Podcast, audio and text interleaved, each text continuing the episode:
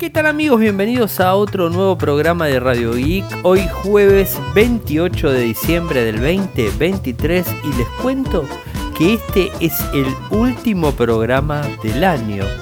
Eh, así que vamos a tratar de ser lo más concisos posibles y al final voy a dar una reflexión a nivel tecnológico de lo que creo me parece fue lo más importante de, de este año.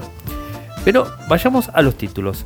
El G desarrolló un robot de dos patas, de dos piernas, como le quieran decir, impulsado por inteligencia artificial, el cual puede cuidar a nuestras mascotas.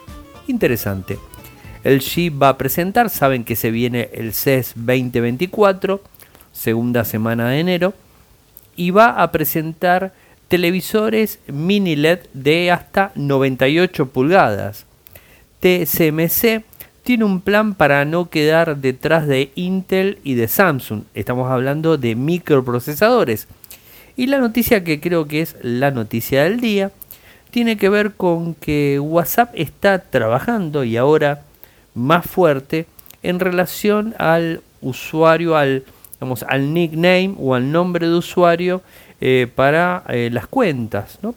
Eh, inclusive en el día de hoy subí el video contándoles esta novedad la gente de WBeta Info es quien publicó este, este tema.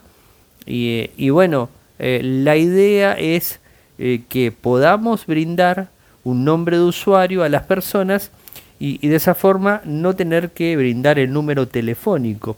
¿Y por qué digo? ustedes me van a decir, bueno, Ariel, pero si yo le brindo el nombre de usuario, cualquiera, el que sea, ¿no? A cualquier persona y ese nombre de usuario está público porque de hecho lo vas a poder buscar, o sea, lo vas a poder buscar directamente, la persona eh, va a poder conectarse conmigo y molestarme si es que lo quiere hacer, ¿no? Eh, entonces les digo sí y no. ¿Y por qué digo sí y no? Por un tema muy importante, es que el nombre de usuario no es que vos le vas a poner un nombre de usuario a tu número de teléfono, ¿no? por así decirlo, y ese es el que va a quedar público, pero ese nombre de usuario que vos le vas a poner, según lo que se está diciendo, lo vas a poder cambiar. O sea, si de repente hay personas que te molestan y ese nombre de usuario se publicó en, en una red social y te empiezan a molestar, lo que sea, vos vas a poder eliminar ese nombre de usuario y poner otro, cambiar por otro. Por supuesto, siempre dependiendo de que esté libre el otro nombre de usuario, porque esto va a trabajar por, eh, eh, por digamos, eh, por facilidad en cuanto a activar ese nombre de usuario. Si el nombre de usuario que yo quiero poner está tomado por alguna otra persona, no lo puedo usar. ¿Se entiende? No? Es decir, vas a poder usar varios nombres de, de usuario y de esa forma se van a poder contactar con vos. Creo que eso eh, está bueno. Y lo otro importante es que más allá de que la persona sepa tu nombre de usuario, no va a tener la posibilidad de acceder a tu número de, digamos, de, teléfono, que es el que se asocia a WhatsApp. Por supuesto están siempre las personas que hasta este momento tienen tu número de contacto, de, de contacto de celular y te suman a WhatsApp. Esos van a seguir estando en las dos modalidades. Te van a encontrar por nombre usuario o te van a encontrar eh, con lo que sería eh, con eh, digamos el, el, número, número telefónico. ¿Y por qué les decía es importante esto? porque vos vas a poder cambiar el nombre usuario, pero el número de teléfono no. Y además el número de teléfono es algo que vos lo utilizás no, no solamente a nivel laboral, digamos, amistades y ese tipo de cosas, sino también lo usás eh, familiar, ¿no? Entonces el número de teléfono no está bueno cambiarlo, ¿no? Entonces eh, en, esta, de esta forma vos vas a poder cambiar el nickname las veces que quieras, de vuelta repito, siempre y cuando esté disponible y, de ahí vas a ir eh, brindando y dándole un poquito más de privacidad.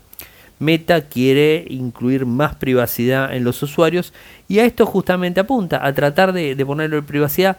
En principio esto va a estar disponible y cuando esté disponible, eh, digamos, este, vamos a ver los lineamientos eh, para poder utilizarlo, cada cuánto vamos a poder cambiar un nickname. y bueno, manejar todas estas cuestiones. ¿En dónde salió esta información? Bueno, esta información salió de la gente de WBeta Info, en donde ya te ponen en la versión beta, ya está funcionando eh, la posibilidad de, ponerle un nombre de usuario. Ojo, en mayo se empezó a hablar, en octubre se volvió a hablar y ahora, últimos días hábiles de, de diciembre, o sea, últimos días hábiles del 2023, nos estamos enterando de que esto avanzó mucho más y que seguramente en el primer trimestre del 2024 esto va a estar disponible. Así que creo que es interesante. Ojo, como digo algo, digo una cosa, digo la otra. Tengan en cuenta que Instagram, lo eh, perdón, eh, Telegram lo tiene desde el primer momento esto, o sea, lo tiene desde siempre. Eh, en este caso, WhatsApp estaría incorporando una de las opciones que, Telegram utiliza desde siempre, y, que creo que es eh, muy, pero muy útil, ¿no? Es, algo muy útil en general. Esto va a funcionar tanto en Android como en iOS y a su vez también, qué es lo que se filtró específicamente hoy, tiene que ver con WhatsApp Web, o sea, desde WhatsApp Web también vas a poder cambiar. Recuerden que toda esta semana estuvimos hablando de varios cambios eh, que se van a estar haciendo en WhatsApp en general, en Instagram en general y como bien les dije, creo que es lo que más se está moviendo del lado de Meta. Facebook está más tranquilo, eh, pero todo lo que tiene que ver con, eh, con estas cuestiones del el mensajero instantáneo y la red social de imágenes y videos creo que se está moviendo mucho más. Así que bueno, a tener en cuenta y a esperar los movimientos que se vayan dando. Se viene el CES, o sea, ya se los, se los dije, el Consumer Electronic Show 2024. Eh, arranca la segunda semana de enero. De hecho, es del 6 al 12 de enero. Eh, creo que eh, la feria abre al público el 8. Lo que pasa que lo, lo que sucede normalmente es que las empresas empiezan a, convocar a los periodistas y comunicadores antes de tiempo eh, para, digamos, este, presentarle las cosas por fuera del CES. Eh, si bien están en los mismos hoteles y todo, pero están por fuera del CES y cuando abre el CES ya vas a poder ir a la feria. Eh, esto es en Las Vegas, creo que lo dije también. cuando vayas al, al CES, a la feria en sí, vas a poder probar toda esa tecnología y todo eso que se contó y que se fue mostrando anteriormente. Y por supuesto todas las presentaciones van a ser transmitidas vía YouTube. Esto es algo que desde la pandemia, antes la pandemia ya se venía viendo y la pandemia aceleró todo este tipo de cosas y la verdad nosotros que no tenemos presupuesto y que vivimos aquí en Argentina, nos viene excelente porque podemos seguir los eventos en línea eh, sin tener que movernos de ningún lado y bueno, hacerlo de una manera mucho, mucho más simple. Eh, por otro lado les cuento que el G va a presentar un robot bípedo, o sea, de dos patas, dos piernas, como le quieran decir, el robot va a estar impulsado por inteligencia artificial. Eh, esto lo van a estar presentando ahí. Y al igual que cualquier asistente domótico inteligente, como Alexa, Apple, HomePod, eh, el robot de LG también va a poder informarnos del clima, recordarnos alguna tarea que tenemos que hacer, medicamentos, el tiempo, es algo que es muy, muy interesante y a su vez puede avisarnos si, si por ejemplo dejamos una luz encendida, si dejamos el aire acondicionado encendido. Todavía no está presentado, ¿no? pero esto es un poco lo que se está diciendo. Y, además también a cuidar a nuestra, nuestras mascotas. Inclusive eh, trabajar como si fuera en tu casa, eh, como si fuera un vigía, porque si hay algún movimiento extraño te va a estar avisando, va a estar conectado con tu smartphone seguramente. Y todo este robot funciona con una plataforma Robotic RB5 de Qualcomm, eh, que implica combinación de hardware y software, que se ejecuta con un programa de inteligencia artificial. ¿no? Inclusive este, este, este, eh, esta plataforma permite reconocer rostros, voces, procesar emociones de quienes están al lado, entablar una conversación. Está muy bueno. el, el robot va a poder recibirte detrás de la puerta cuando entras, analizar tus emociones, reproducir música para mejorar tu buen humor, ¿no? Y ese tipo de cosas. Incluso se habla de que podría emocionarse, ¿eh? cambiando diferentes posturas articuladas de sus piernas directamente, ¿no? interesante, ¿no? interesante todo este, este, tipo, este tipo de cosas. Tiene una cámara de frente, un altavoz, un parlante, varios sensores para poder navegar, hablar, escuchar, caminar y todo ese tipo de cosas. Así que estaremos muy atentos para ver cómo funciona y esperemos que esté disponible aquí en Argentina como para poder probarlo. Sería muy lindo poder probar un bichito de estos en algún momento del 2024. El G presenta también eh, varios eh, televisores, un lineal completo de televisores. Eh, va a estar presentando el mini LED, esto que va a ser de hasta 98 pulgadas, o sea, un televisor muy muy grande. Es decir, va a estar de la línea QNET de 43, 50, 55, 65, 75, 86 y uno de 98. Inclusive van a presentar el primer monitor del mundo gamer con 480 Hz de frecuencia de actualización. Esto ya lo dije, creo que la semana pasada, así que lo había contado, ¿no? O sea, se va a estar presentando muchísima, muchísima innovación desde los Smart TV eh, además va a presentar con nuevo microprocesador que va a darle muchísima más potencia al, Smart TV. Eh, así que esto va a estar muy bueno. Y, toda esta información la brindó el jefe de división y planificación de productos de G Electronic Home Entertainment Company, Bike Seon Phil, eh, quien elogió a su vez el nuevo procesador de la compañía que impulsará la línea 2024 eh, la que sería la Alpha 8 de inteligencia AI, eh, que cuenta con un aumento de 1.3 veces en el rendimiento de la inteligencia artificial, una mejora de 2.3 veces en el rendimiento gráfico y una velocidad de procesamiento de 1.6 veces más rápida. Esto es lo que están diciendo. Los nuevos modelos van a contar con inteligencia artificial Picture Pro, que utiliza aprendizaje profundo para distinguir caras, objetos, fondos dentro de una escena para enriquecer la textura y los detalles finos. Bueno, les adelanto. Eh, bueno, ah, eh, mm, termino la noticia y les adelanto algo. Eh, además, lo que dijeron es que va a haber una importante actualización de WebOS, ahora les hablo de eso, el sistema operativo que está en los televisores, ¿no? Dice la compañía que WebOS permitirá a los usuarios crear múltiples perfiles para personalizar su experiencia. A ver, sobre esto voy a hablar mañana. Eh, voy a hacer un video, o sea, ya se los digo que lo voy a hacer, en si es mejor tener un Smart TV y utilizar la parte Smart del televisor o bien utilizar eh, lo que sería eh, una, una cajita llamémosle un Roku, llamémosle un Chromecast, eh, lo que se les ocurre, les ocurre a ustedes, uno de Amazon también, ¿no? O sea, eh, usar un, digamos, un dispositivo externo que se conecta a nuestro televisor o bien utilizar, eh, utilizar el Smart TV per se. les adelanto en principio que yo prefiero utilizar algo externo por un montón de cuestiones, velocidad, actualizaciones, mejores aplicaciones y un montón de cosas. ¿no? También por supuesto está lo que tiene Android TV. Recordemos que tenemos el G con WebOS, Samsung con Tizen eh, y, después tenemos Android TV en un montón de dispositivos.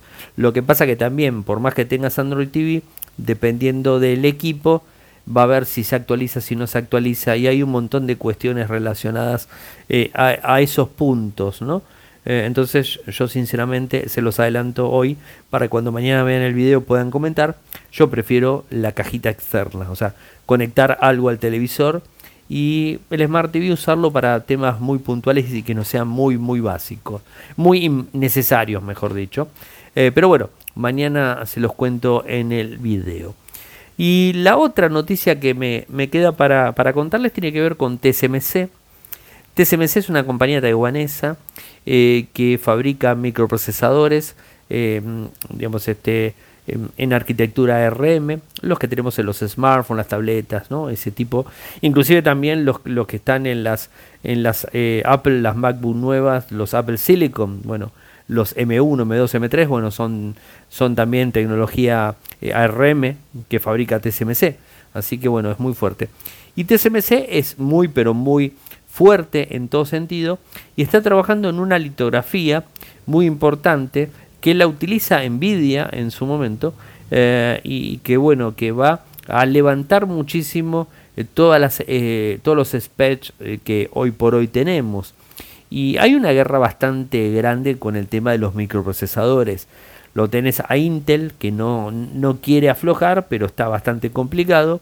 Lo tenemos a Samsung que Samsung está muy fuerte con los Exynos pero no termina de convencer lo tenés a Qualcomm y lo tenés a TSMC como gran empresa que manufactura un montón, inclusive los de Apple Silicon, o sea, los fabrican ellos, ¿no? Hay veces también los de Samsung, pero por supuesto cada empresa tiene su este su litografía y tiene sus este eh, su arquitectura en general, ¿no? Eh, pero lo que se está diciendo es que TSMC está trabajando para llegar a final de, lo que sería esta década, ¿no? Estamos en 2023, 2024, para llegar al 1 nanómetro. Un nanómetro. Hoy por hoy Samsung produce chips eh, de 3 nanómetros, al igual que TSMC.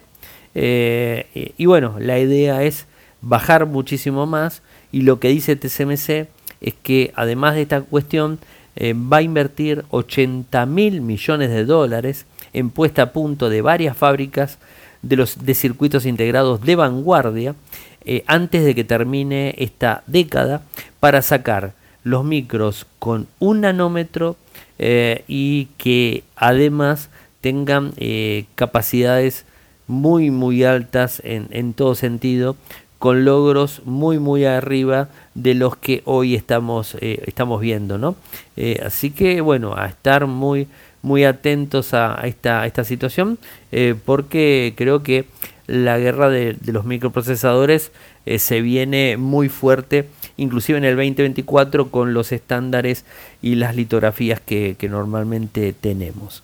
Y bueno, como les dije al principio, eh, yo quiero hacer, hablar más que nada de lo que creo más sumó este año y de lo que más se habló este año, el 2023, como para hacer un, cierre de, la, del ciclo 2023 de, Radio y Podcast.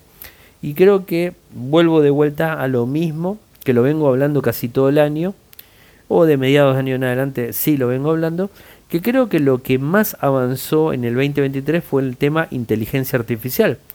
Recordemos que la inteligencia artificial viene siendo aplicada y viene siendo utilizada hace mucho tiempo eh, y no solamente en la inteligencia artificial per se que conocemos, ¿no? la generativa, que es la que se hizo popular con ChatGPT de OpenAI y de Microsoft, ¿no? No esa. Se viene trabajando mucho en inteligencia artificial. Recordemos que el mismísimo Tim Cook dijo que utilizan hace muchos años inteligencia artificial eh, para sus Apple Watch y para un montón de funciones que tienen los, los iPhone. Y ojo, se viene utilizando inteligencia artificial hace bastante tiempo en las cámaras de los, de los determinados smartphones con Android y iPhone también. ¿Por qué? Porque cuando ustedes ven que su teléfono ahora no se ve tanto porque las velocidades de los teléfonos son muy altas, pero antes cuando teníamos teléfonos más lentos, ustedes se fijaban que sacaban una foto en Android, al menos pasaba, sacabas una foto y te aparecía un iconito arriba que te decía renderizando o procesando imagen. No sé si les pasó eso. Cuando querías exprimir la cámara al máximo, eh, en su máximo esplendor. Eh, eso lo que hacía era no solamente procesar la imagen que tomaba, sino además filtrarla por determinados estándares, determinadas configuraciones que hacían que la foto se vea mejor. Inclusive, sin ir más lejos, eh, ha pasado hace mucho tiempo, inclusive antes de que ChatGPT se ponga muy de moda, que vos sacabas una foto, la subías a Google Fotos y Google Fotos te recomendaba hacer algún retoque. ¿Se acuerdan que pasaba? Hoy por hoy lo hace siempre, te avisa. Quiere aclararla, quiere ponerle HDR, quiere esto, quiere el otro, te lo dice. Pero en su momento también lo hacía. Y ojo, los iPhone también lo hacen. Y sin ir más lejos, eh, los smartphones Android todos utilizan inteligencia artificial. Les pongo un solo ejemplo. ¿Se acuerdan cuando antes teníamos eh, un lente para el lente principal, el lente gran angular. Y después teníamos el lente de, este, del estilo um, bokeh o retrato, ¿no? y después empezó a venir el macro. A veces teníamos hasta cuatro lentes. Después empezaron a eliminar lentes y el lente de lo que sería la parte de ultra gran angular comparte el lente en muchas oportunidades con el macro. Y, por, y, también tenés que el, lente, eh, el lente convencional eh, con inteligencia artificial te hace el desenfoque. O sea, un solo lente te hace el desenfoque. Y hay muchos teléfonos hoy día de alta gama que con la única cámara de frente de selfie te filman o te sacan fotos con desenfoque. Y no tiene dos lentes, porque recuerden el formato de, eh, del desenfoque. ¿Cómo funciona el desenfoque? Se toman dos fotos, una a voz de frente y la otra saca hacia atrás desenfocada. Y entonces, ¿qué se hace? Se juntan las dos imágenes y te la dejan en uno. Pero ¿qué pasa? Eso lo hacían dos lentes. Siempre fueron dos lentes. Ahora ya no. Ahora tenés un solo lente que cumple las dos funciones.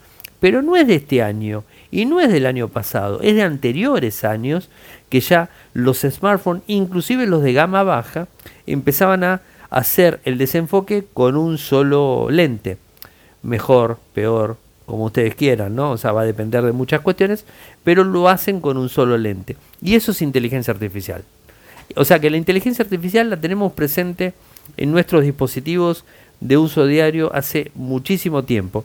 Lo que pasa que la inteligencia artificial generativa ya es otra cosa, ya es, eh, es la inteligencia artificial que nosotros como usuarios podemos utilizar eh, y podemos darle una determinada función, ¿no? ¿Se entiende?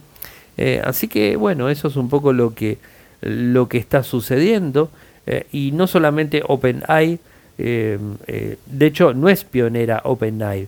Lo único que hizo OpenAI es hacerse famosa, lanzar un buen producto para el consumo de cualquier usuario y así es que sobresalió a todas las demás.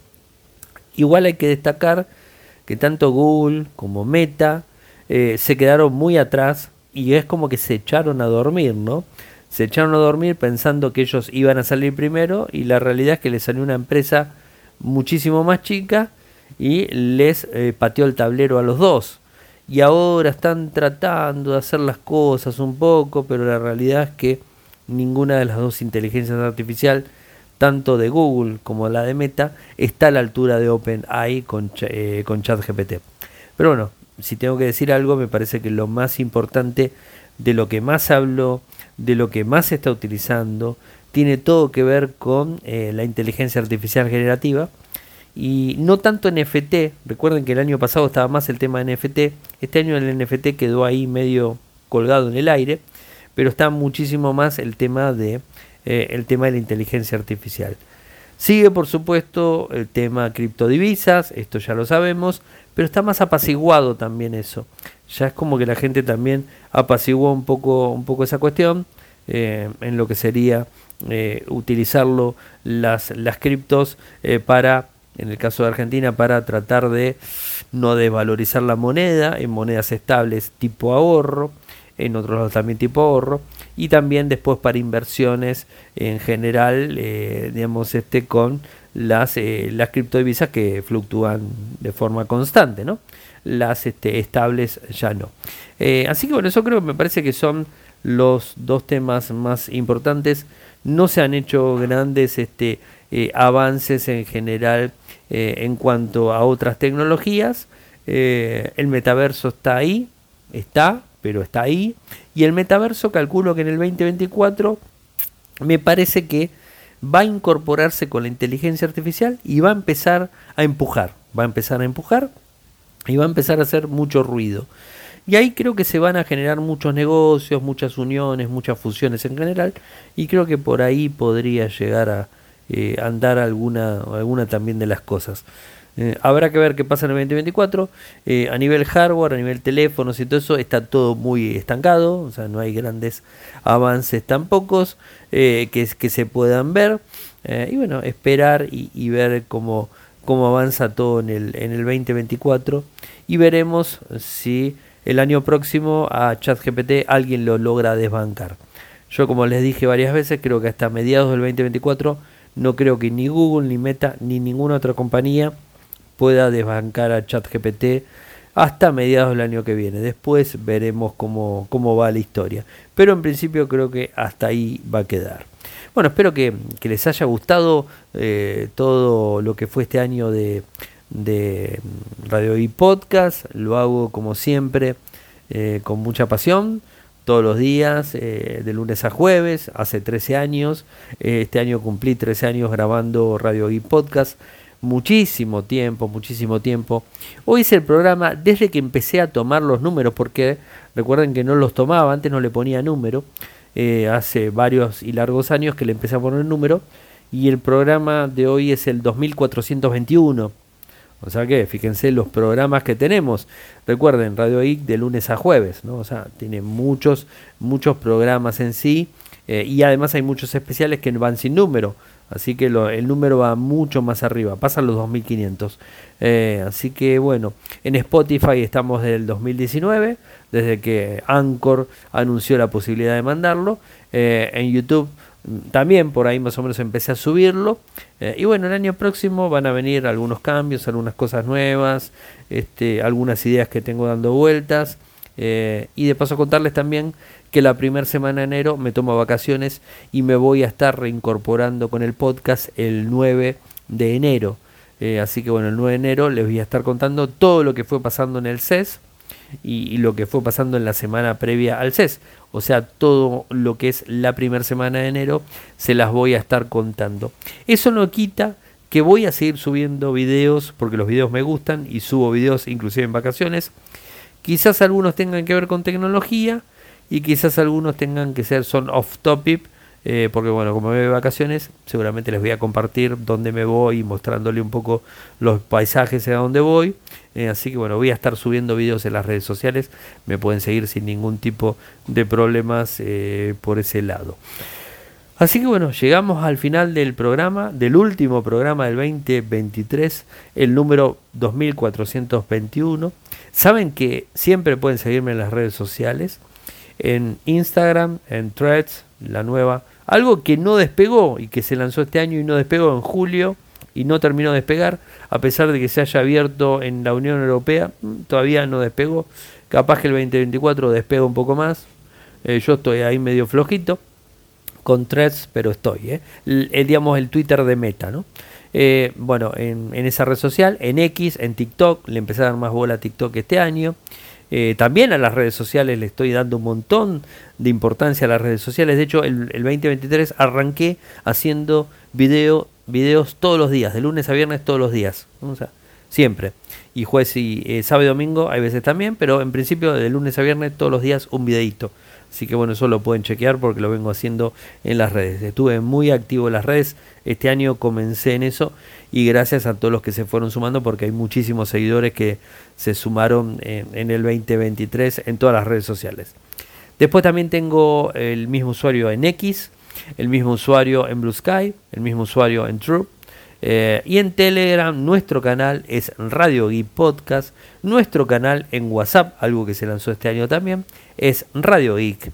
Nuestro, bueno, nuestro sitio, disculpen, mi canal en YouTube es youtube.com barra Infocertec.